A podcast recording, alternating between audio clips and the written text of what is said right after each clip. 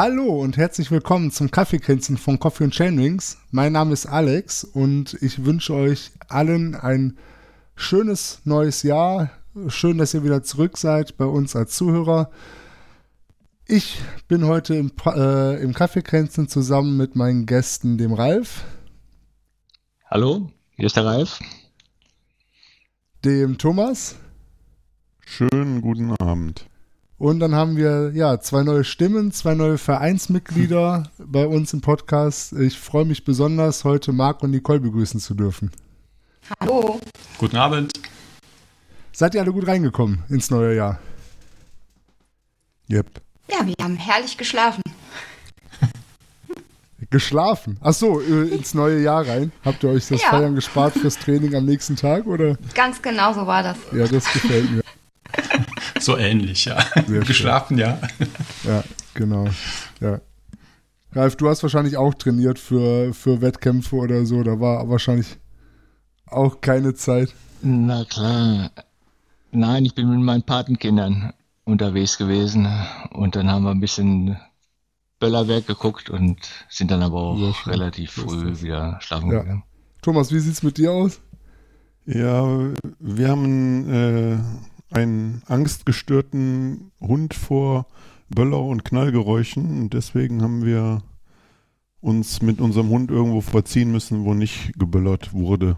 Ja, Von daher war es bei uns auch sehr ruhig. das ist dann wahrscheinlich auch immer sehr ähnlich, ne? Das ist ja. Ja. Ja, genau. Ja, bei uns war es ganz ähnlich. Wir haben mit Freunden gefeiert und äh, haben auch alle noch Kleinkinder im Kindergarten bzw. Grundschulalter. Dementsprechend war es dann auch nicht viel später als zwölf. Ähm, also man sieht mit Radsportlern, weiß nicht, da gibt es die ganz große Sause, gibt es offensichtlich nicht an Silvester. genau.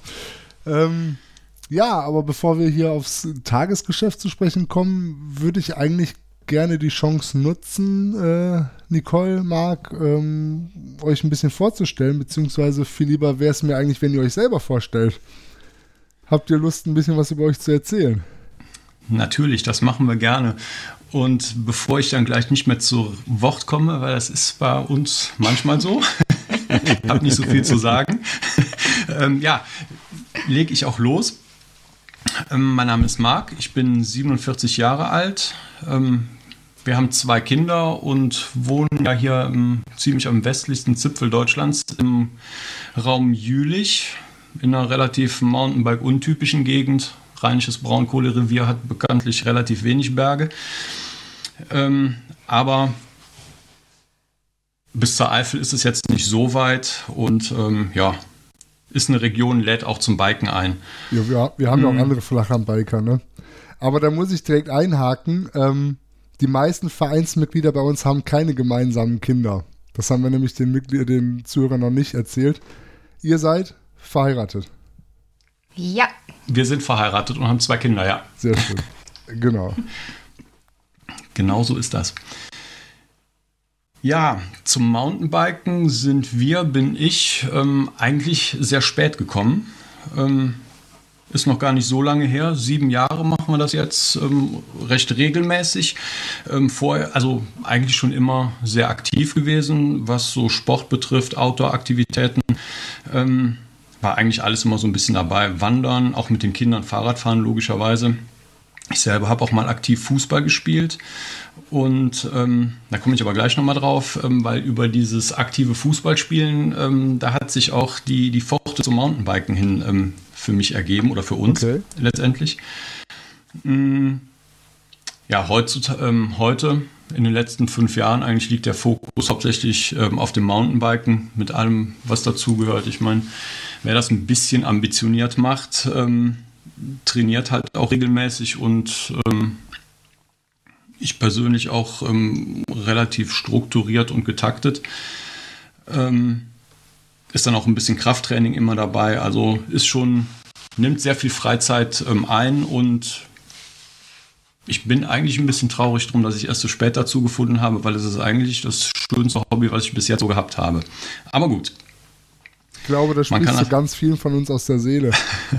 Und äh, ja, da sind ja noch einige Jahre Zeit zum Mountainbiken. Von daher. tröstet mich, dass ich da nicht, äh, ich hatte schon mal ein bisschen Angst, äh, dass ich da irgendwo einen Trend verpennt habe oder so, aber wenn ich nicht der Einzige bin, der später, der spät zum Glück findet, alles gut. Ja, und ähm, was wir auch vor zwei Jahren jetzt in der Corona-Phase so ein bisschen für uns ähm, entdeckt haben, ist das Wohnmobil. Das Reisen mit dem Wohnmobil ähm, lässt sich mit dem Mountainbiken auch sehr gut verknüpfen. Ähm, kommen wir gleich, denke ich, auch nochmal zu. Ich gebe jetzt erstmal an dich weiter, Nicole. Ja, ich bin die bessere Hälfte. Ähm, 44 Jahre alt. Ähm, ja, ich bin eigentlich so bis zur Pubertät auch sehr sportlich gewesen. Dann hat mich irgendwie der Sportgeist total verlassen und Sport war für mich dann erst wieder so ein Thema. Also es hieß, wir schieben jetzt den ersten Kinderwagen durch den Wald. Fand ich damals noch sehr anstrengend. Wenn mir da einer erzählt hätte, du wirst mal irgendwann Mountainbiken, hätte ich das nie geglaubt. Aber so 2015 fand ich dann, ähm, fand ich das blöd, immer nur zuzugucken und wollte selber mitfahren und habe dann ja eigentlich immer so quick and dirty fand ich cool, deswegen eher die kurzen Strecken so für mich entdeckt. Bin viele Rennen da gefahren, habe die eine oder andere Mitteldistanz schon mal ausprobiert ähm, habe halt viele Erfahrungen gesammelt, habe mich mal überschätzt, mal unterschätzt, bin da einfach so reingewachsen. Das heißt, du bist von Anfang an quasi Rennen gefahren. Also hast, jo. wenn ich das jetzt richtig rausinterpretiert ja. habe, äh, beim Marc Blut geleckt. Ja. Wolltest dann auffahren und dann direkt Vollgas. Ja, klar.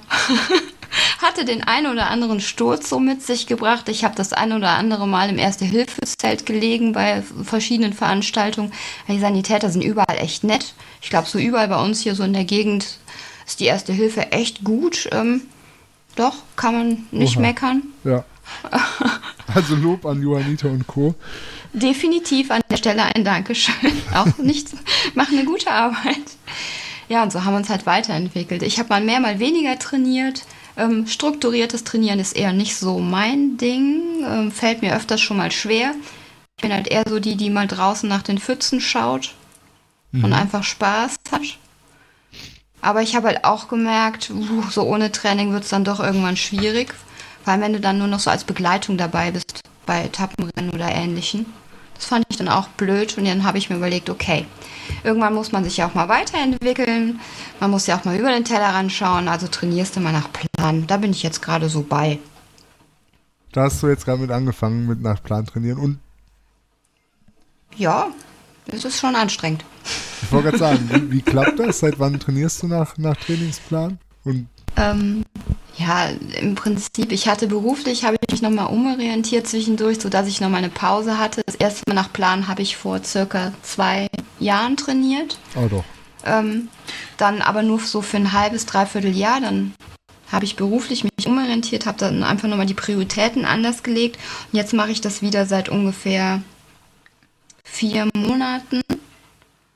Und ich erlebe es echt als anstrengend, sich zurückzukämpfen. Und komme auch oft an meine Grenzen, was den Schweinehund betrifft. Muss ich schon sagen. Hm. Ich glaube, das zahlt sich dann aus, wenn du dann bei den ersten, ich sag mal, größeren Touren oder Events dann vielleicht merkst, dass da sich was getan hat, dann ist da der, der Lohn für die Mühen. Ja, da hoffe ich drauf, sonst schimpfe ich mit der Trainerin. Ja.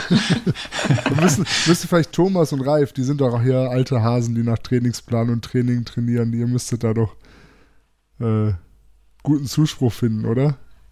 Hm, wenn ich von mir spreche, ist das, sieht das so aus, dass es da eine Sucht gibt, aber einen richtigen Trainingsplan gibt es nicht. Also ich sehe meine Wettkämpfe irgendwo, die ich äh, am Wochenende habe und in der Woche denke ich mir dann, okay, äh, nach dem Wettkämpfen musst du mal einen Tag Pause machen, das ist, kann nicht schaden. Den zweiten Tag danach fühlst du dich auch noch nicht richtig kräftig. Da äh, trittst du mal nicht so doll drauf und dann kommt der Mittwoch meistens und da ist dann schon wieder ein bisschen schnelleres Fahren angesagt. Äh, wobei der Donnerstag, Freitag wieder ruhiger ist und dann auch schon Vorbereitung für den nächsten Wettkampf. Ja, interessant. Ich dachte, du hast jetzt einen strukturierten Plan mit Trainer oder, oder Trainerin wo du jetzt auch. Nee, das habe ich nicht. Also ich komme ja vom Laufen und äh, da hatten wir einen Trainer und äh, der hat mir so ein ja, schon gesagt, von nichts kommt nichts. Und äh, das Wichtigste ist halt, dass man die harten Tempoeinheiten dann auch äh, kontinuierlich durchzieht. Wir sind dann äh, selbst im Winter im Stadtpark äh, Tempoläufe gemacht, eine Pyramide oder äh, schnelle 500er und sowas. Das ging auch im Winter. Und im Sommer geht man dann auf die Bahn äh, und da haben wir dann halt zweimal die Woche, meistens Dienstags und Donnerstag äh, auch richtig hart trainiert, wo man dann schon sagte, oh, jetzt reicht's aber auch. Ja, Aber man muss ja auch beim Ralf sagen, so viel Rennen wie der Ralf fährt, der hat gar keine Zeit zum Trainieren. Also, Ne? genau, also Nicole, falls dir das zu hart ist, äh, nach Trainingsplan zu trainieren, kannst du auch einfach jedes Wochenende ein bis zwei Rennen fahren. Ist auch eine Idee. Ist auch der Effekt da, wie man sieht. Ja, es scheint ja zu funktionieren, Ralf, ne? Also, bist schon das Vorbild. Vielleicht denke ich dann nochmal Ich drüber gebe mir nach. zumindest Mühe. Also wenn das mit dem Trainingsplan nicht funktioniert, dann komme ich nochmal auf dich zurück, Ralf. Dann begleite ich dich ab sofort. Wenn ich dich äh, zu überreden kann, dass äh, mit mir mal ein paar Cyclecross-Rennen fährst, dann äh, könnte ich äh, vorm Rennen, ist immer so eine äh, Streckenerkundung, können wir gerne mal zusammen ein paar Runden drehen und ich zeige dir das Ganze und dann Ja, gerne. das. Ja, machen Macht wir. bestimmt Spaß. Machen wir. Ja, Damals mal. bei Marc war das Super. auch nicht anders. Einfach mal ausprobieren. Kriege ich hin. Cyclecrosser ist ins Sehr Budget schön. mit aufgenommen. Da hat sich, hat sich auf jeden Fall das Kaffeekränzchen jetzt schon wieder gelohnt. Ja, schon wieder Genau. genetzwerkt. Genau. Genau. Nicole, du hattest das so schön gesagt, äh, bei Etappenrennen nicht einfach nur hinterherfahren oder mitfahren. Seid ihr schon Etappenrennen gefahren? Zusammen oder noch du mit nicht. anderen? Ich bin schon ähm, drei Etappenrennen gefahren, ähm, immer mit ähm, veranstaltet von Sauser. Einmal im den Engadin Bike Giro. Ich glaube, das war 2019. 2020. Thomas, wann haben wir uns kennengelernt? Hilf mir mal bitte auf die Sprünge. 2020.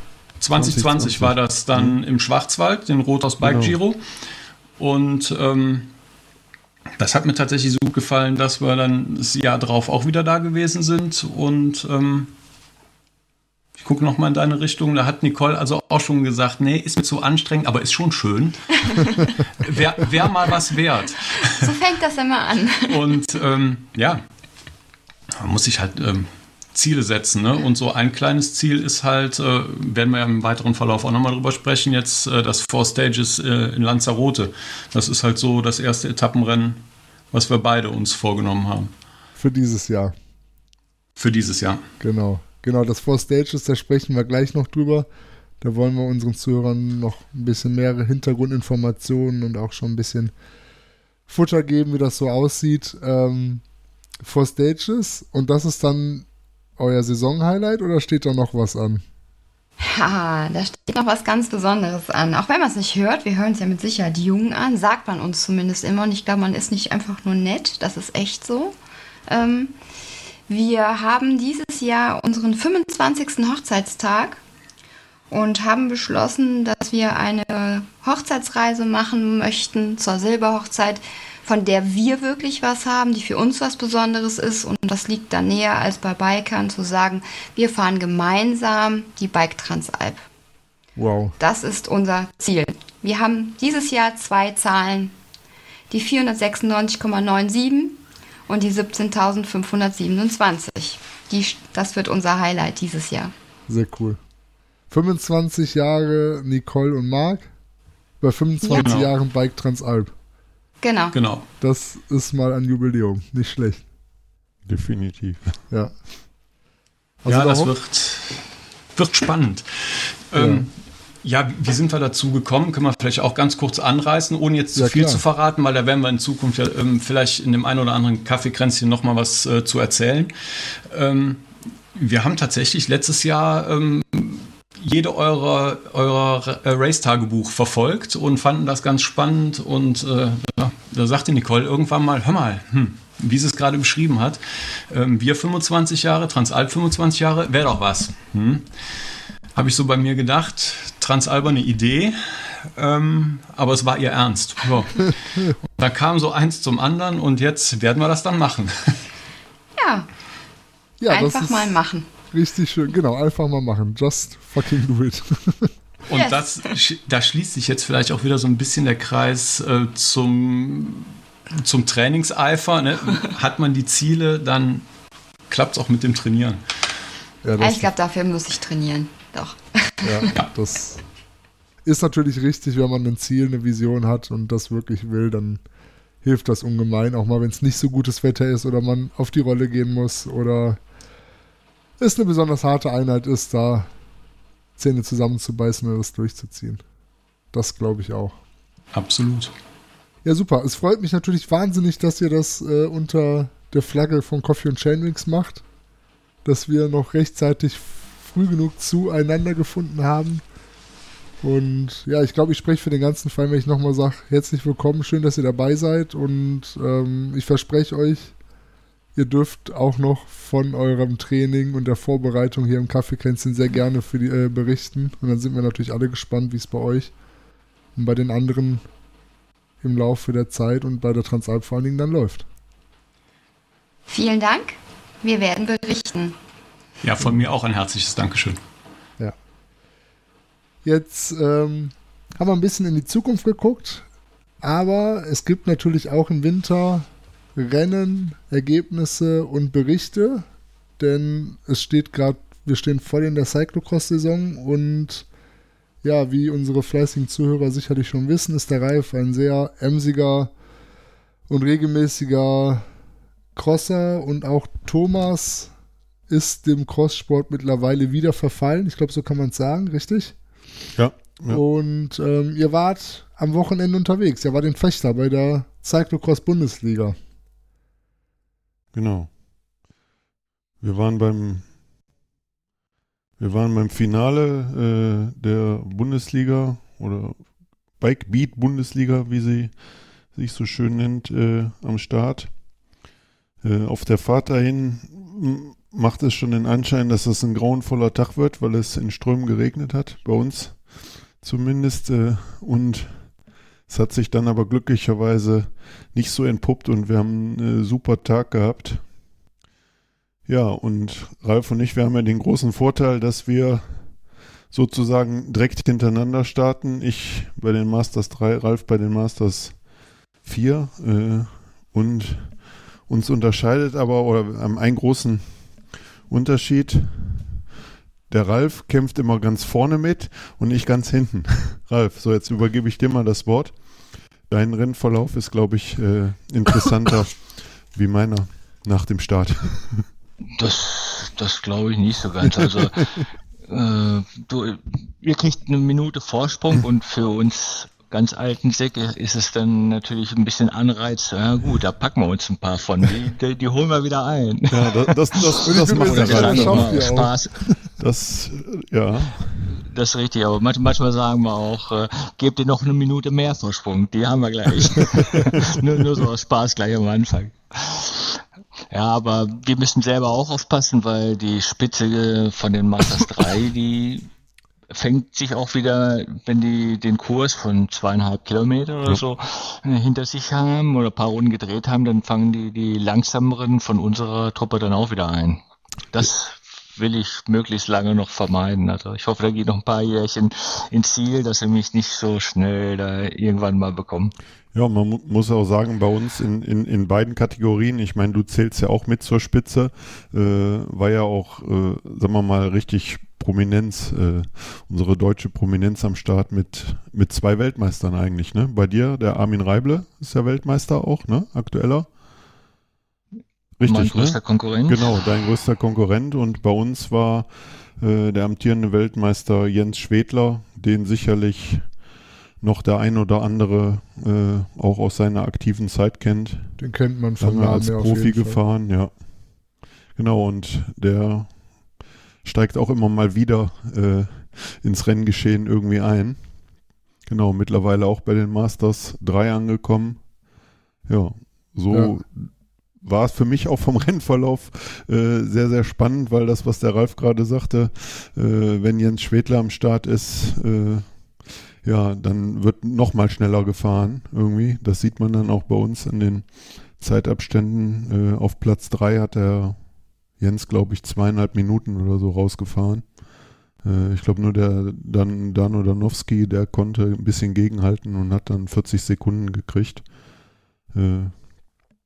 Äh, ja, dementsprechend war der Kampf äh, dann zum Schluss nicht nur um die Position, sondern auch darum, dass nicht Schwedler von hinten angeflogen kommt und man dann eine Runde weniger äh, fährt, was man sich beim Fahren vielleicht wünscht, weil es so weh tut, aber äh, so möchte man das Rennen ja dann doch nicht beenden Das, mit minus äh, eins oder Bei den Rennen ist das so, wenn der Führende im Ziel ist, endet automatisch beim nächsten Mal über Start und Ziel fahren für jeden das Rennen. Ist das korrekt? Yes.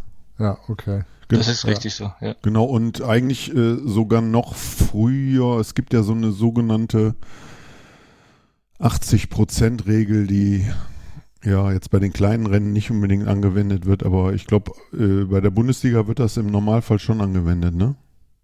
Und bei der DM oder so auch. Ne? Ja, das, Bei Elite auf alle Fälle Schlaut uns da doch mal auf, 80% Regel. Ich denke, alle wissen das nicht, was das ist. Es wird einfach äh, was gesucht, wenn langsamere Fahrer dann überholt werden und den die Schnellen quasi behindern, so dass es äh, der äh, Kampf um die Spitze vorne da durch die langsamen Fahrer äh, behindert wird, dann sagt man einfach, äh, wenn ihr so und so viel Rückstand schon habt, äh, dann äh, werden dementsprechend äh, die Leute vorzeitig Okay. rausgenommen, Ja. damit die, die Spitze dann Okay, nicht behindert. Okay. Genau, also im Prinzip schon bevor es zur Überrundung kommt, müssen die Leute eigentlich, Mhm. äh, werden dann rausgenommen. Okay, damit eben nicht durch das Überrunden dann irgendwelche ja, Genau. Beeinflussungen von der von dem Ergebnis dann beabsichtigt oder unbeabsichtigt Genau, äh, erfolgen. Das sieht man, Ja, das geht ganz ja schnell. klar, Der eine kommt gut an dem vorbei und der, der nächste bleibt hinter hängen, bis ein paar Kurven gefahren sind und Ja. kommt dann erst vorbei. Ja. Und dann ist ein gewisses Loch entstanden und das, äh, das ist dann Ja. schon wirklich eine Beeinträchtigung vom Sinn. Rennen. Aber gutes Stichwort, wie ist denn die Strecke in Fechter gewesen? Ist das eine, eine relativ schnelle Cyclocross-Strecke? Wie ist da die Bodenbeschaffenheit? Könnt ihr ein bisschen was dazu zu erzählen? Kann ich gerne machen. Äh, schon nach dem Start geht es äh, äh, zum Stadionrand äh, relativ hoch, so dass man da schon einige Körner verlassen kann, wenn man da schnell hochkommen will. Dann äh, nach einer kurzen Abfahrt äh, fährt man dann auf dem ähm, Schotter, bisschen matschig gewesen, äh, aber auch nicht lange. Das war, ist dann eben gewesen, da kann man mal beschleunigen. Und danach geht's äh, die, eine Treppe hoch, die man hochlaufen muss, bestimmt 20 Höhenmeter, die man da überwindet. ja, Und das ist vielleicht ein bisschen übertrieben, aber ich glaube schon 20 hat's fast. Äh, aber die zerrt schon an den Körnern, weil man geht da nicht hoch, man Man sprintet da muss sie hoch. hochrennen, ne? Und ja. äh, da, genau. Und dann geht's äh, Richtung Kiefernwald.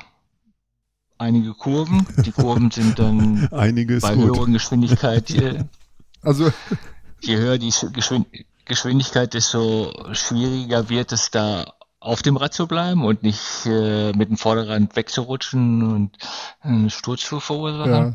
Aber Habe ich, hab ich das ja, gerade richtig rausgehört, Thomas? Du hattest so gelacht und geschmunzelt. Das war nicht deine Ja. Lieblingspassage. N- Doch, doch, die macht, die macht richtig Spaß, aber so da, das Gefühl ist, du fährst rein und denkst, da- das hört irgendwie gar nicht mehr auf, ne? Okay. Zumindest beim ersten Mal. Also je häufiger man durchfährt, desto kürzer kommt es einem vor, aber Ja, äh, es waren schon viele Kurven, ja. okay. Wie viele Runden fährt man dann so ungefähr? Nach diesen äh, kurvenreichen äh, Strecke kommt dann wieder eine Passage im Stadion, wo dann Hindernis aufgebaut ist, weil man möchte auch, dass die Fahrer die Fahrräder verlassen oder die Hindernisse springen. Die Hindernisse sind dann 40 Zentimeter hoch und haben äh, so einen Abstand von vier bis sechs Metern. Ja. Und äh, die Profis, also die richtig Guten, die es be richtig beherrschen, die springen darüber und das sieht auch ganz flüssig aus. Mm, Ich tue mich schwer und denke immer, mm, schon wieder ein paar neue Laufräder muss nicht Ja. sein. Ja, und da, Und da kann man da auch relativ schnell rüberlaufen. und da kann man, glaube ich, auch richtig hart fallen, ne? weil so eine Barriere, wenn man da dann unerwarteterweise doch hängen bleibt, dann geht es natürlich auch direkt über den Lenker Ja. und Ja. richtig hart auf dem Boden. Ist ganz interessant. Ich habe vor, ich weiß nicht, zehn Jahren, können auch schon zwölf sein, habe ich mal bei meinem damaligen Team auch so ein, so ein privates Cyclocross-Training gemacht und da hat nämlich der Trainer erzählt, die Profis machen das so bei einer Barriere, bei einem Hindernis, also bei so einem einfachen Hindernis, ne, was übersprungen werden kann. Äh, die springen aus der Fahrt ab, der erste Fuß tritt vor dem Hindernis auf mit dem zweiten springst du übers Hindernis und mit dem dritten Tritt bist du wieder auf dem Rad drauf, also wieder aufs Rad draufgesprungen. Aber heute springen die, Tra äh, die Profis alle da drüber, oder? Also komplett ohne vom Rad abzusteigen, das meine ich. Die Guten? Ja. Machen, können es und sind dann auch äh, relativ schnell dabei, weil es ist ein flüssiger Bunny Hop. Also es wird, äh, es hat nicht ein Teil immer Kontakt, also man ist richtig äh, in der Luft, das Vorderrad geht hoch, das Hinterrad wird später hochgezogen, dann geht das Vorderrad schon wieder runter und das muss man halt ja. beherrschen und äh, wenn man den Profis zuguckt, ist das ziemlich beeindruckend, weil man hört auch gar nicht das Aufplatschen. Wenn ich das dann übe hier bei mir zu Hause, dann scheppert das ganz mhm. fürchterlich, wenn ich aufkomme. Und bei denen hört man nichts. Das ganz ist so eine ganz flüssige Bewegung und ist genial zuzuschauen und äh, aber bei mir hört es auf bei 20 Zentimeter, dann gebe ich auf und äh, sage lieber laufen, dann bin ich schneller. Ja, aber ich höre schon, du übst. Und also du hast noch nicht aufgegeben. Ich merke das. Na, aufgegeben habe ich noch nicht, aber mittlerweile denke ich auch an meine Knochen ab und zu. Im Alter wachsen die dann nicht mehr so schnell zusammen, ja, habe ich so das Gefühl. Das stimmt.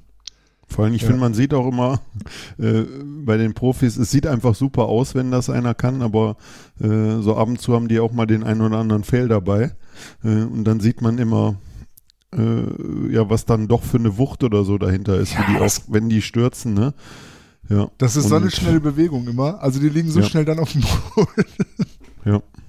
Ja. Meistens das, das, erste Hindernis geht ja meistens, ne? Das zweite ist ja häufig das Problem, dass die dann im zweiten äh, wirklich ja. Ja, wahrscheinlich, weil sie dann nicht mehr so flüssig oder, waren. Da genau, war wahrscheinlich ja, die Landung ja. ganz klein bisschen versaut oder so und ein bisschen, ein bisschen ja, aus dem Rhythmus raus. Aber nach den Hindernissen ging es dann quasi wieder über Start und Ziel oder geht es dann nochmal aus dem Stadion raus? Das geht dann nochmal aus dem Stadion. Man kommt erstmal an dem äh, Depot vorbei, was von zwei Seiten aus angefahren werden ja. kann. Dort positioniert man sein Ersatzrad, da kommen wir äh, dran vorbei. Gott sei Dank haben, haben ich zumindest keins gebraucht, äh, kein Ersatzrad wegen Platten oder Defekt oder sowas. Hat, hattet ihr irgendwie Betreuer ja, dabei oder stellt ihr dann einfach nur das Material ab und kümmert euch dann selber ja. drum, wenn irgendwas wäre? Ja. Wenn es eine matschige Strecke ist, dann sehe ich eigentlich zu, dass Bekannte oder Freunde, die, die ich dann auch später im nächsten Rennen betreue, dass die das für mich dann machen und da stehen und das Fahrrad reichen, okay. weil wenn man da reinkommt, das ist, äh, wenn man sich so was auch im Fernsehen mal anguckt, man sieht, das ist, geht eine Sekunde, die man vielleicht verliert oder ja. zwei. Äh, wenn man aber sein Fahrrad erst äh, suchen muss und dann da wegnimmt und sein altes oder gebrauchtes, kaputtes Fahrrad hinstellt, dann sind da zehn Sekunden schnell ver verloren. Okay. Und das ist äh, beim Cyclecross immer schon eine ganze Menge. Mhm. Also ist es, ist es schön, wenn da jemand steht, das Fahrrad so hält am Sattel, dass, äh, dass er mit der anderen Hand das äh, ihm entgegenrollende Fahrrad auffangen kann und äh, das äh, neue Rad quasi im richtigen Augenblick loslassen kann, dass der Fahrer dann äh, direkt wieder ausspringen kann und ja, weiterfahren kann. Cool dann, ja, auf jeden Fall. Ist halt manchmal ein bisschen schwierig, da jemanden zu finden, aber du hast natürlich recht, eine Hand wäscht die andere, ne? Wenn man da sich gegenseitig helfen kann, dann äh, ist das natürlich eine schöne Sache. Auf alle Fälle. Genau. So, Wechselzone quasi. Nach, nach dem nach der Wechselzone geht es wieder in äh, ein Waldstück, was äh, Kiefernwald mit sandigen Passagen halt versetzt. Und dort ist auch wieder einige Kurven, die nicht so einfach zu fahren waren. Man, man kam rund, und wenn man nicht vorher die Strecke abgefahren hätte, dann steht man urplötzlich eher in den Flatterband, anstatt äh, die scharfe Rechtskurve ja. noch richtig zu kriegen. Okay. Also an, Anschauen der Strecke ist äh, auch ziemlich wichtig. Und äh, danach geht es hoch auf den Sandhügel, der dann wieder in der technischen Passage, in sandigen Passage runterging. Äh, und danach dann Sandhügel, den nur die wenigsten fahren können. Also der, der ist dann so steil und so hoch, dass da meine Puste einfach schon in der Mitte des Hangs weg ist. Mhm. Zumal da auch noch ein Hindernis, also eine Stufe drin ist, die man dann hätte auch noch überwinden müssen. Und die ist dann sehr schwer zu fahren. Aber das schaffen dann wirklich nur die absoluten. Krebs. Thomas, dein Spitzname ist Mr. Wade. Ja, aber der. Bist du den Sandhügel gefahren? Nein, definitiv nicht. der ist, äh, äh, also es gibt welche, die fahren den, ich weiß gar nicht, ob der bei uns in der Klasse irgendjemand, den irgendjemand gefahren hat. Äh, also ich habe da schon Leute hochfahren sehen, das sieht auch richtig gut aus, wenn man das kann. Ja, aber die meisten, also Laufen ist äh, bei denen, die dann schnell laufen können, auch meistens genauso ja. schnell, weil mit so einem Tempo kannst du das Ding halt nicht hochfahren wegen der Stufe da drin. Da muss man schon viel Technik ja. anwenden und dann wirklich mit Kraft da hochwuchten. Ne? Das ist natürlich auch Teil des Cyclocross-Sports, ne? Hindernisse auch, das Laufen, das ja. Radschultern und so. Ich denke, das wird immer wieder dazu führen, dass auch Hindernisse so gestaltet sind, dass die allerwenigsten die bewältigen können, weil es einfach dazugehört.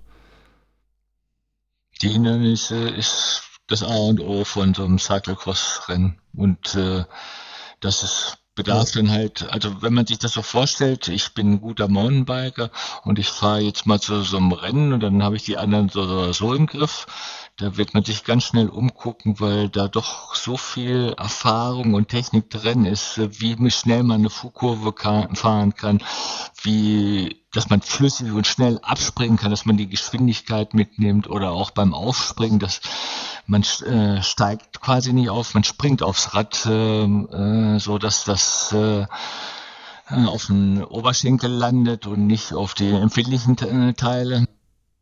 Okay, danke Ralf. Ähm, Gerne.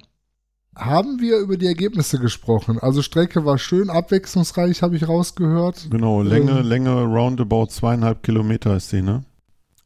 Ja, genau. Ja, ja. Das kommt hin. Das heißt, ihr fahrt wie viele Runden ungefähr? Nicole hatte äh, das eben, glaube ich, auch gefragt. Die Frage war untergegangen. So. Wir sind ja, danke. sechs Runden gefahren, wenn mich nicht alles täuscht. Ja, sechs Runden. Ja, Sechs Runden Vollgas und ähm, ja, ihr, habt ihr eure Ziele erreicht? Seid ihr zufrieden mit eurem Ergebnis? Fangen wir mit Thomas an. Du hast eben von Überleben geredet. äh, ja.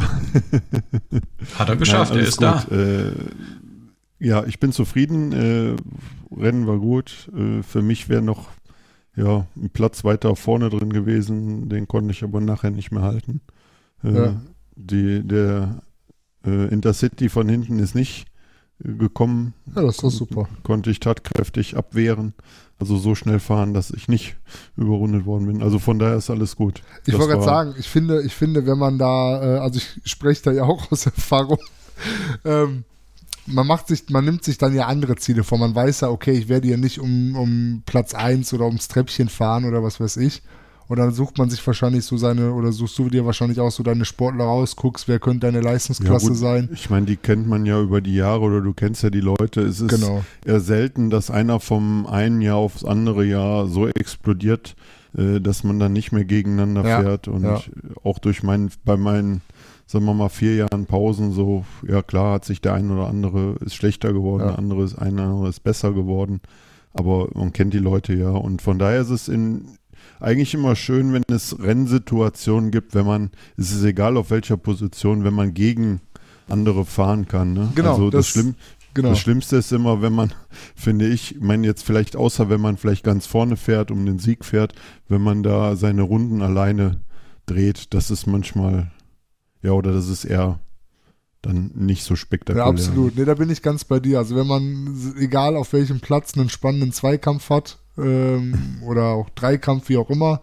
Ja. Aber es spannend bleibt, man wirklich auch powern muss, um dran zu bleiben oder vielleicht jemanden auf Abstand zu halten. Ja. Äh, das spielt eigentlich keine Rolle, ob du da jetzt im Mittelfeld, hinten oder vorne fährst, das macht immer Spaß. Also wer da Aber, ein bisschen Renngehen ja. hat, der hat einfach Bock drauf.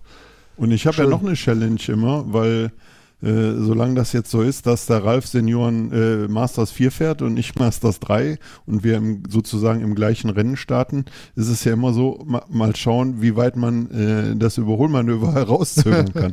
ne, das ist ja eine, eine Challenge im, im Rennen sozusagen. Ja. Genau. So, jetzt übergebe ich mal an Das Ralf. war, Ne? das war auch eine schöne Überleitung mit dem Überholmanöver. Das heißt, du bist nicht ganz hinten gelandet, Ralf. Nee, ganz hinten bin ich nicht äh, gelandet. Und äh, Thomas äh, hat, ne, hat schon ein bisschen länger gebraucht, bis ich ihn äh, gepackt habe, eingeholt habe. Aber das äh, Rennen lief eigentlich ziemlich gut. Der Start war sehr miserabel von mir diesmal mal wieder, weil ich bin nicht in die, nicht schnell genug in die Pedale reingekommen und dann, ja, dann tritt man und dann geht's den Berg schon hoch und man kann nicht richtig ziehen. Da bin ich dann äh, schon ein Stück zurückgefallen, weil ich habe durch äh, meine Punkte äh, direkt in der ersten Reihe, in der Startaufstellung stehe ich schon vorne und wenn ich gut starte, dann sollte ich eigentlich auch immer unter den ersten drei sein, aber das, der Start war miserabel. Da war ich auf Position 6, als wir oben auf dem Hügel angekommen sind. Und dann muss man erstmal wieder nach vorne arbeiten und äh, dahin kommen. Armin ist ein genialer Starter, der war schon gleich von Anfang an vorne weg. Und äh, ich musste dann Plätze gut machen. Also bin ich in der Abfahrt komplett ho richtig hohes Risiko gegangen, bin außen dran vorbei, wo eigentlich gar keine Fahrspur ist. Äh, aber es ist Gott sei Dank gut gegangen, konnte ich zwei Plätze gut machen und im Stadion habe ich den den äh, dritten noch überholen können, so dass es dann auf die Treppe zuging. Die Treppe dachte ich mir, ja, als alter Läufer kannst du die auch schnell bewältigen. Der Abstand zu René, der auf Position 2 lag, war noch relativ groß und dann sprinte ich da volle Kanäle hoch, nehme zwei Stufen auf einmal. Alles schön und gut. Das Loch war, war zu, aber äh, die Schnappatmung war so heftig, dass ich äh, auf Position 3 doch äh, erstmal mich einen Augenblick im Windschatten von René erholen musste, bevor ich wieder richtig Luft gekriegt habe. Also war das Ganze zwar gut, aber doch ganz schön an die Grenzen gegangen. Aber auch spannend, ne? Also ähnlich Sehr spannend, also. wie am anderen Ja. Ende des Feldes, aber ja, sehr schön. René konnte ich dann äh, auch überholen, der noch ein bisschen äh, Grippe geschwächt war, gehe ich mal von aus, äh, weil das fiel mir relativ einfach. Und dann habe ich mich auf die Vol Verfolgung von Armin äh, gemacht, aber hm, Verfolgung kann man es fast nicht nennen. Den Abstand nicht allzu groß werden lassen, hört sich da, glaube ich, besser an. Also er hat mir dann nach äh, 51 Sekunden abgenommen im Rennen. Und das ist schon 51 Sekunden, das ist schon ganz schön weit. Also Mhm. da muss ich bis zum nächsten Wochenende, wenn die DDM stattfindet, doch noch, noch ein paar Körner drauflegen. Dass ich da dran an seinem Hinterrad bleiben kann und äh, Und im Dann Ziel dann gucken, oder vorbeisprintest, Ralf. Genau. vorm Ziel, nicht im Ziel, Ja, vorm, vorm Ziel. Ziel, ja, nicht, ja, das ist Finish Ziel. Ja, ja, ja. Ja, So, so, ist, so ist der Plan. Ja. ja, dann auch dir äh, herzlichen Glückwunsch zum zweiten Platz. War richtig, zweiter, Danke, ne? danke. Genau, habe ich jetzt richtig rausgehört. Ja, Ja. schön. Und ähm, du bist die ganze Bundesliga gefahren, nehme ich an. Darf, darf man fragen, Ich wo du gelandet bist im Gesamtklassement? Ich äh, habe die Bundesliga gewonnen. Also ich äh, hatte so viele Punkte gesammelt, dass keiner mehr mich hätte ein einholen können. Das war ganz gut. Ich bin aber auch viele Rennen gefahren, was Armin nicht gemacht hat. Andere, die auch so viele Rennen gefahren sind, die hatte ich meistens dann doch im Griff und äh, somit äh, konnte ich die Bundesliga für mich Ja, entscheiden. herzlichen Glückwunsch. Danke, danke. Schön. Ja, Cyclocross-Saison, man hört schon raus, geht, neigt sich so ganz langsam dem Ende zu. Ähm, das kann man so nicht direkt sagen. Ja, die bisschen. DM ist jetzt, aber die Saison geht noch bis Mitte März. okay, dann nehme ich alles zurück. Jetzt hast du meine Überleitung kaputt gemacht. Ja, tut mir leid. Sorry. Jetzt muss er noch mal, jetzt muss Also er eine neue Deutsche, suchen. Deutsche Meisterschaft können wir aber gerne reinschieben. Sehr gut, da seid ihr auch, glaube ich, am Start, richtig? Der Ralf, ich äh, nicht. ne? Ja, der Ralf, okay. Ich auf alle Fälle, Ja, die ist ja. am Ich kommenden Wochenende. versuchen, Genau. Genau. Ich wollte versuchen, da aufs Treppchen zu fahren. Das wäre schon, schon eine tolle Sache, wenn man das, wenn es klappt. Aber man steckt ja auch nicht drin. Es kann immer was passieren. Ja. Man kann krank werden, man kann Defekt haben. Das, das geht, geht, so schnell. schnell ja. Also wenn es nachher, nachher am Ende das Treppchen rausspringt, wäre genial. Wir wünschen dir auf jeden Fall sehr Erfolg, äh, ganz viel Erfolg dabei und drücken dir die Daumen. Das Rennen ist am 15., 14. oder 13. Hilfe? Am Sonntag, den 15. 15. Januar, genau. Ja, viel Erfolg. Wir werden berichten. Danke. Ähm, andere legen ja nach der Saison die Füße hoch. Ähm, Ralf, du hast dir einfach was anderes überlegt. Du bist dann, sattelst dann irgendwann um vom Cyclocross-Rad wieder zurück aufs Mountainbike. Und das, das erste Rennen, da lässt du dir ein bisschen Zeit. Ich muss gestehen, ich weiß gar nicht genau, wann es ist. Da werdet ihr mir jetzt aber gleich helfen können. Du bestehst nämlich zusammen mit Marc und Nicole und unserem Reini. Und dem Reini, genau. Ähm, auf Lanzarote beim Four-Stage Mountainbike-Race des Club La Santa an der Startlinie. Das ist am 24. Januar. Das ist das was? nächste Rennen nach der DM. Also Nicole hat es gerade schon gesagt. Was werde nach der DM. Am 28. Januar. Bitte? Am 28. Am 28. Januar. Ja. Ja, dann starten wir. Ja gut, dann hast du dir eine Woche Pause gegönnt. Zwei, ja, fast zwei. der, der 28. müsste, glaube ich, ein Freitag sein oder Samstag sein. Ja. Sehr schön. Da, da sind fast zwei Wochen dazwischen. Da werden, wird die erste Woche nachher DM wird fast gar nichts gemacht. Dann äh, fliege ich schon am Sonntag, den 22. nach Lanzarote und da werde ich dann einfach ein bisschen Urlaub machen, ein bisschen ja. locker mit dem Fahrrad fahren, einfach. Ja, sehr schön. Bevor ich dann an die, mich an eine Startlinie stelle. Also ich werde nicht mehr versuchen, da irgendwas anzutrainieren, sondern eher ein bisschen auf Erholung setzen und das ist wahrscheinlich nicht verkehrt. Mit ja, das denke ich auch. Ja. Ähm, und das Rennen dann als Aufbau dann auch für die nächsten Rennen. Da kommt relativ zeitnah schon wieder der Andalusien-Etappenrennen mit Partner und ja, da kommt Belgien. Das geht schon alles ineinander über. Ähm, Nicole, Marc, ist das euer erstes Etappenrennen jetzt als Paar zusammen? Ja. Ja. Das wird's werden. Seid ihr aufgeregt? Und wenn ja, äh, warum? Also, fang du an. Ich bin aufgeregt, weil es, weil ich gespannt darauf bin, wie es sein wird, vier Tage hintereinander einfach mal wirklich alles zu geben. Weil ich mich halt auch kenne, ich mag es jetzt nicht so unbedingt, als Letzte ins Ziel zu kommen. Das ist nicht so mein Ding. Wenn ich da fahre, dann will ich ja auch irgendwie ankommen. Und am besten ein bisschen vorne. Da bin ich einfach mal gespannt, weil ich überhaupt nicht einschätzen kann, ähm, wie ist die Strecke? Kann man ja jetzt nicht unbedingt vorher Probe fahren aufgrund der Zeit. Wir kommen am 22. an und dann geht es ja auch schon fast wieder los. Ja, und zum anderen weiß ich auch gar nicht, ähm, wer so die Mitstreiterinnen sein werden. Das hat sich in den letzten Jahren unheimlich verändert. Als wir angefangen haben 2015, waren oft wenige Frauen in meiner Altersklasse am Start wie das jetzt so, das hat sich in den letzten Jahren ein bisschen gewandelt. Es werden immer mehr, es werden, finden immer mehr Frauen zum Mountainbike-Sport, was ich auch echt schön finde. Aber deswegen ist es alles auch immer so ein bisschen Überraschungsei. Ja. Mal schauen. Also das ist kein, ihr startet dann nicht als Team, sondern äh, jeder für sich als Einzel. Äh, als Einzelstarter, ja, ja, genau. Da gibt es gar keine Teamwertung, sondern. Mm -mm. Okay. Mm ja.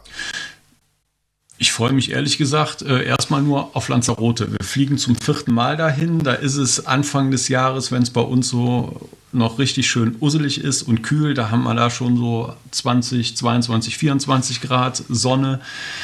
Ähm, hoffentlich keinen Regen. Ich glaube, so Anfang des Jahres statistisch drei bis vier Tage äh, Regentage haben die da, aber wir haben noch, sind noch nie nass geworden. Außerhalb am Meer. Also wie gesagt, ähm, da steht erstmal die Freude über die Insel im Vordergrund und das ist ja auch eine ganz besondere Insel von der, vom Charakter her. Ne? Viel schwarzer Vulkanstein ja. und äh, Vegetation relativ genau. wenig. Es, es ja. ähm, besteht alles aus Lava, ne? Also ist äh, ganz klasse. Ähm, was halt auch richtig schön ist, da kommen wir, glaube ich, da führen die einzelnen Etappen jetzt nicht durch. Das sind die, die Weinberge da. Da fragt man sich da, wie da überhaupt eigentlich Pflanzen wachsen können, die dann auch noch Früchte tragen. Mhm. Aber ähm, das ist schon sehr beeindruckend, die Insel. Die ersten drei Jahre sind wir tatsächlich mit den Rennrädern ähm, über die Insel gedüst. Von mhm. daher, jetzt kommt man so langsam zu meiner Faszination dann für dieses Jahr ähm, mit dem Mountainbike mal da ähm, bisschen die Steine aufwirbeln. Das wird sicherlich anders. Ähm, ich habe schon ein paar Bilder halt gesehen, auch jetzt speziell von den Stage Races. Ähm, das ist schon beeindruckend und da freue ich mich wirklich drauf. Hm. Ja, gerade wie du die sagst, auch Steine aufwirbeln ist da, glaube ich, auch das richtige Stichwort. Ne?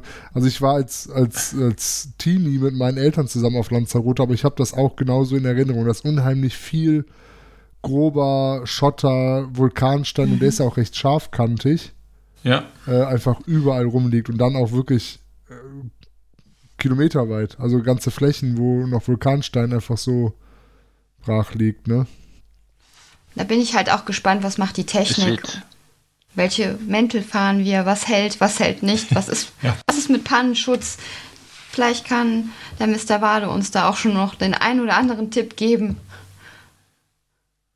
Ja, also ich, also ich bin das Ding einmal gefahren äh, mit den Vulkangesteinen, das äh, kann ich nur bestätigen äh, und der ist auch sehr scharfkantig und der tut auch echt weh, äh, wenn man äh, Steinkontakt oder Bodenkontakt hat.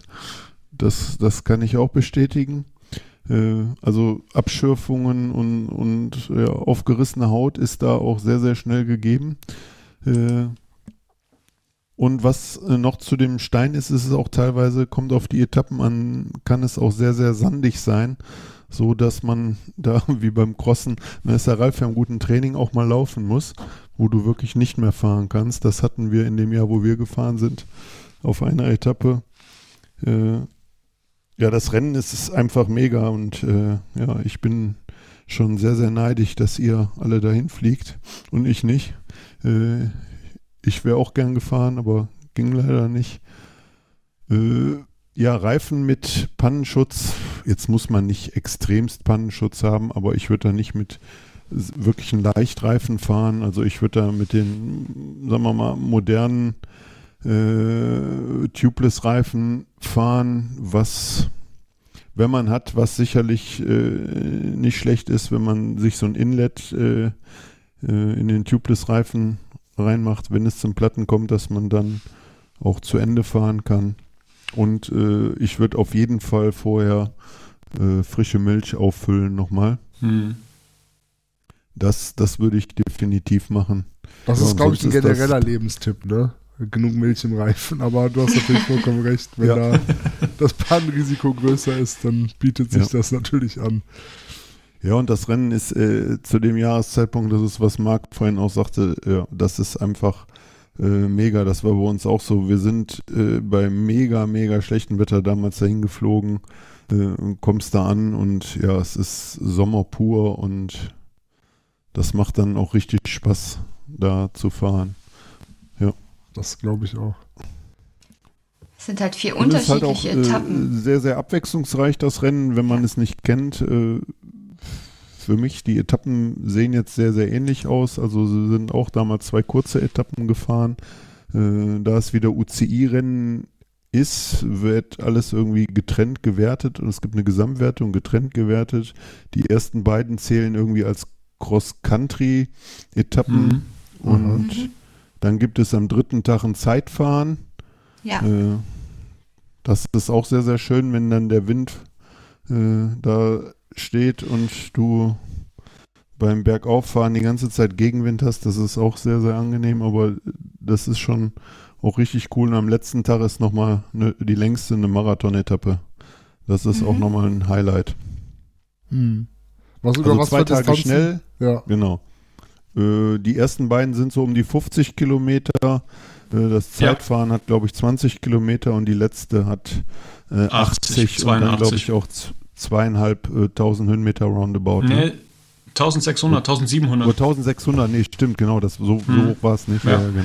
Acht Kilometer am Stück bergauf, das zeichnet die letzte Etappe auf. Ja. So. Das ist so. Ja, da kann ich, da kann ich mich noch sehr gut dran erinnern.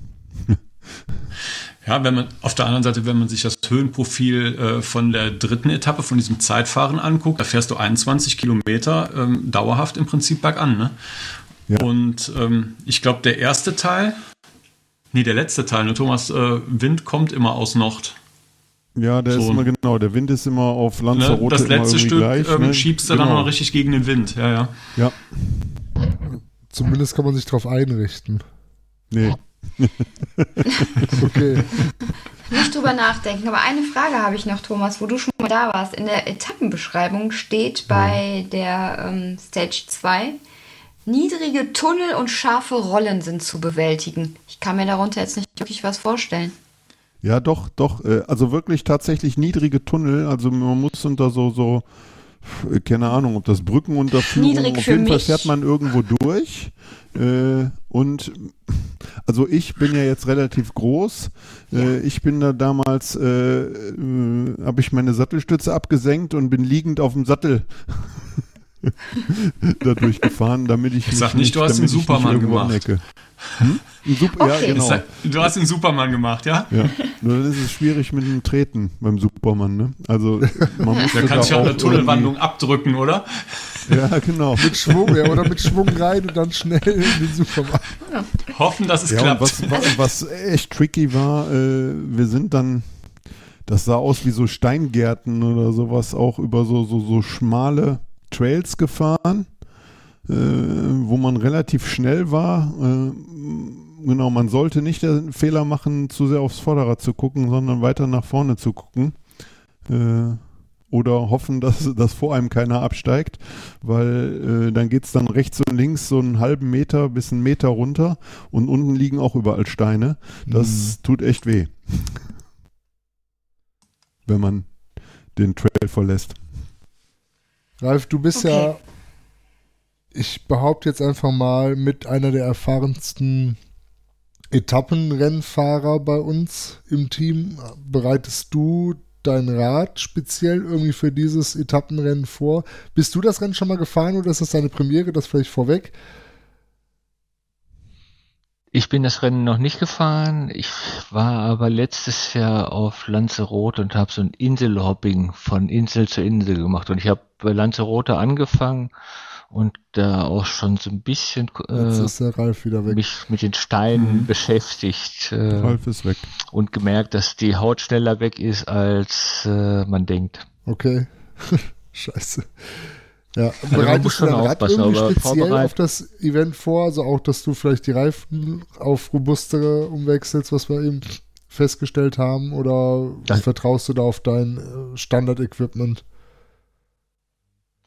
Nee, ich werde noch mal ein bisschen äh, Reifen aufziehen, die ein gröberes Profil haben. Wenn viel Schotter liegt, äh, dann freut man sich, wenn doch mal äh, so eine Noppe dann festen Kontakt hat, äh, dass man nicht wegrutscht. Äh, und natürlich dann auch die Seitenflanken, wenn das äh, es gibt ja Reifen, die haben an der Seite kaum Gewebe. Und da denke ich, das ist schon wichtig. Ich möchte nicht äh, erste Etappe mir den Reifen aufschlitzen, weil es ganz dünnwandig ist äh, und dann aufgeben müssen, sondern dann lieber ein bisschen ein paar hundert Gramm mehr und äh, dann, dass das bis zum Ziel auch immer reicht. Also Milch, klar, sollte, werde ich mich selber nochmal in Erinnerung rufen, dass ich das mache, nicht vergesse. ja. Und äh, ansonsten, klar, man in so einem Etappenrennen ist es nicht äh, äh, in der Kurve der schnellste zu sein. Ne? Wenn man da ein bisschen langsamer rumfahrt, äh, schadet das überhaupt nicht. Das meistens ist es das Treten am Berg, äh, was nachher die Zeit ausmacht. Also zu viel Risiko wollte ich da dann auch nicht gehen. Ja, das ist, glaube ich, auch ein ganz, ganz mhm. wichtiger Tipp, vielleicht auch für euch Newbies im Etappenrennengeschäft mag, Nicole. Also Kontinuität, ja, das, Passivität und dann, genau, einfach auf zuverlässige, eine zuverlässige Fahrweise könnte man das, glaube ich, nennen. Klingt ja ein Stückchen langweilig, oder? Total. Aber ich glaube, das Rennen wird nicht langweilig. Okay. Nee. Ich bin, Nicole, ich bin ganz besonders auf deinen Bericht gespannt. Ähm, ich ich habe den Eindruck, dass wir beide leistungsmäßig nicht so weit auseinander liegen. Und äh, ich habe ja mit dem BEMC auch das erste Mal ein Etappenrennen bei mir vor der Brust stehen im Frühsommer. Ja. Und habe auch keine Ahnung, wie das laufen wird, vier Tage hintereinander im Renntempo ja. Leistung abzubringen. Und ich bin ganz, ganz gespannt und hoffe, dass wir dich bzw. euch Teilnehmer und den Reini nehmen wir dann noch mit dazu, dann nach dem Rennen äh, wieder ins Kaffeekränzchen einladen können, dass ihr mal ausgiebig von Lanzarote berichten werdet. Wir werden braun gebrannt berichten. Das wollen wir gar nicht wissen. genau. Beim nächsten Mal bist du auch wieder das mit dabei, Thomas. Das ist ein ganz guter äh, Tipp. Das ist eigentlich ein ganz guter Tipp, weil man darf die Sonnenmilch, glaube ich, nicht vergessen. Nee, Auf keinen Fall. Das wäre ja. Dichtmilch und Sonnenmilch. Sehr verheerend. Das, genau, Milch zur Not, ist das zur Not schmierst du Dichtmilch auf die Arme. Würde auf jeden Fall auch funktionieren. Schlamm gibt es da ja. ja. nicht, gibt ja keinen Regen auf Lanzarote, haben wir gelernt. Ja. Oder fast keinen Regen. Genau. ja, ähm, vielen Dank für die äh, Berichterstattung schon mal, Thomas vom Four Stages und euch dreien und auch natürlich Reini schon mal ganz, ganz viel Spaß und Erfolg auf Lanzarote. Danke, danke. Ja, das wünsche ich Dankeschön. auch. Danke. Genau. Dankeschön. So, wir sind fast am Schluss. Ich würde euch aber gerne noch was vorstellen ähm, in unserer Technikecke. Die Technikecke. Die haben wir ja vor einiger Zeit etabliert, um euch Interessantes aus der Werkstatt vorzustellen. Und ähm, ja, ich habe mich ein bisschen in eine neue Pumpe verliebt und die wollte ich euch vorstellen. Und zwar ist das die Lazine Pressure Drive Mini Pumpe in der Small-Variante. Die gibt es in verschiedenen Größen. Ich habe mich für die kompakteste Variante entschieden. Und ähm, ja, das ist eine kleine Handpumpe, die bis zu 6 Bar Druck ähm, leistet. Also auch für, ich sag mal, Gravel-Reifen noch durchaus geeignet. Oder breitere Rennradreifen kann man auch noch so gerade eben vielleicht mit voll kriegen, dass man damit äh, noch gescheit nach Hause kommt. Aber ich habe sie mir speziell fürs Mountainbiken geholt. Und was ich ganz toll finde bei Lazine allgemein ist ähm, die Ar Verarbeitung, also ganz, ganz viel aus Aluminium gefertigt, gedreht, gefräst. Und ähm, die Pumpe hat keinen klassischen Aufsatz, sondern in der Pumpe versteckt ist ähm, ein Schlauch, mit dem den man halt fest aufs Ventil aufschraubt und dann auch an der Pumpe festschraubt. Das geht alles ruckzuck, also das ist alles super gut zugänglich und kostet ganz, ganz wenig Zeit nur. Und dann kann man ganz bequem das Rad anlehnen oder auf den Boden legen und trotzdem in einer ergonomisch sinnvollen Position schnell und effizient pumpen. Und das finde ich unheimlich angenehm wenn man doch mal irgendwo eine Panne hat und die CO2-Pumpe nicht dabei hat oder nicht ausgereicht hat. Ähm, es gibt noch einen netten Halter für den Rahmen mit dabei, dass man die unter den Flaschenhalter klemmen kann. Sie passt aber in der Small-Variante auch wunderbar in jede Standard-Trikottasche rein.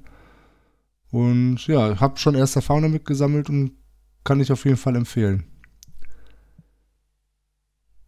Wie schwer Kann man in dem ungefähr? Schlauch äh, eine Pumpe, äh, eine, eine, eine, Kartusche konnektieren? Weil ich habe eine Lesin gehabt, da konntest du den, äh, diesen Stahl, äh, dieses Stahlgeflechtschlauch oder so, konntest du hinten eine äh, CO2-Patrone mm, reinschrauben. Ja, das geht bei dem nicht. Das ist auch ein, okay. ist, ist ein Kunststoffschlauch. Ich glaube, das hat nichts mit der CO2-Kartusche zu tun, aber das ist ein anderer Anschluss. Also das ist für die Pumpenseite ist das ein äh, Außengewinde, was du halt in die Pumpe reinschraubst. Okay. Die Pumpe wiegt äh, 112 Gramm. Laut Hersteller. Und die Länge sind halt 170 Millimeter. Genau, der Hersteller sagt halt, ich hatte eben 6 Bar gesagt, 6,2 Bar. Das passt auch. Also habe ich getestet, dass, da kommt die, kommt die Pumpe hin. Die gibt es auch in verschiedenen Farben. Ich habe mir die jetzt in Blau geholt. Passend zu den Teamfarben gibt es aber auch in, in Schwarz. Und ja, auf jeden Fall eine Empfehlung. Funktioniert alles einwandfrei. Wirklich eine sehr hochwertige Verarbeitung und ähm, ja, macht Spaß.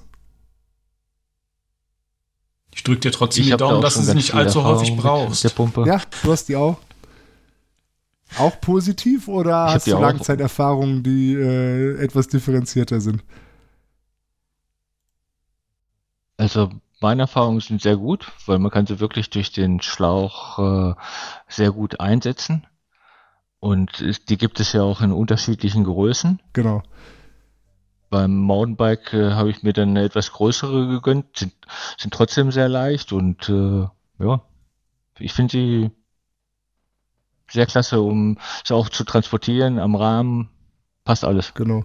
Man kann ja die Verschlüsse alle abdecken, so dass da kein Schlamm oder Dreck reinkommt. Stimmt, das ist auch noch ein guter Hinweis, richtig. Da sind nämlich äh, standardmäßig Stopfen drauf, die auch nicht abfallen können, also die befestigt sind an der Pumpe, sodass, wie Ralf schon sagt, kein Dreck in die Pumpe oder in die Gewinde reinkommt und auch nach einer Schlammfahrt, wie es jetzt ja aktuell fast Standard ist, dann ein Problem, dass man noch die Pumpe bedienen kann. Es klappert auch nichts. Also ich fahre die unterm Flaschenhalter und habe da bisher kein Klappern oder so gehört. Ja. Ja, danke, Ralf, dass du auch noch Langzeiterfahrung mitgebracht hast. Das hat mir nämlich noch so ein bisschen gefehlt. Das freut mich. Und ja, wir verlinken die einfach mal. Ist äh, nichts gesponsert, ist reiner äh, Selbstkauf und äh, Selbstbewertung. Also ähm, klarer Kauftipp von meiner Seite und ja, von Ralfs Seite offensichtlich auch. Auf alle Fälle. Ja, liebe Zuhörer, damit sind wir auch schon am Ende unseres Kaffeekränzchens im neuen Jahr. Ich bedanke mich bei euch fürs Zuhören und wir freuen uns wie immer über Kommentare zu unserer Episode und natürlich auch zu Likes und Bewertungen auf den einschlägigen Seiten, wo ihr uns gefunden habt. Und ja, wenn euch die Folgen gefallen habt, teilt sie ruhig, ähm, erzählt euren Freunden davon. Und wenn ihr mehr von uns noch sehen und hören wollt, folgt uns auch gerne auf Instagram, Facebook und Twitter oder besucht uns auf unserer Seite www.coffee-and-chainwings.de. In dem Sinne wünsche ich euch allen noch einen schönen Tag und sag auf Wiedersehen. Tschüss. Tschüss. Tschüss. Tschüss. Tschüss.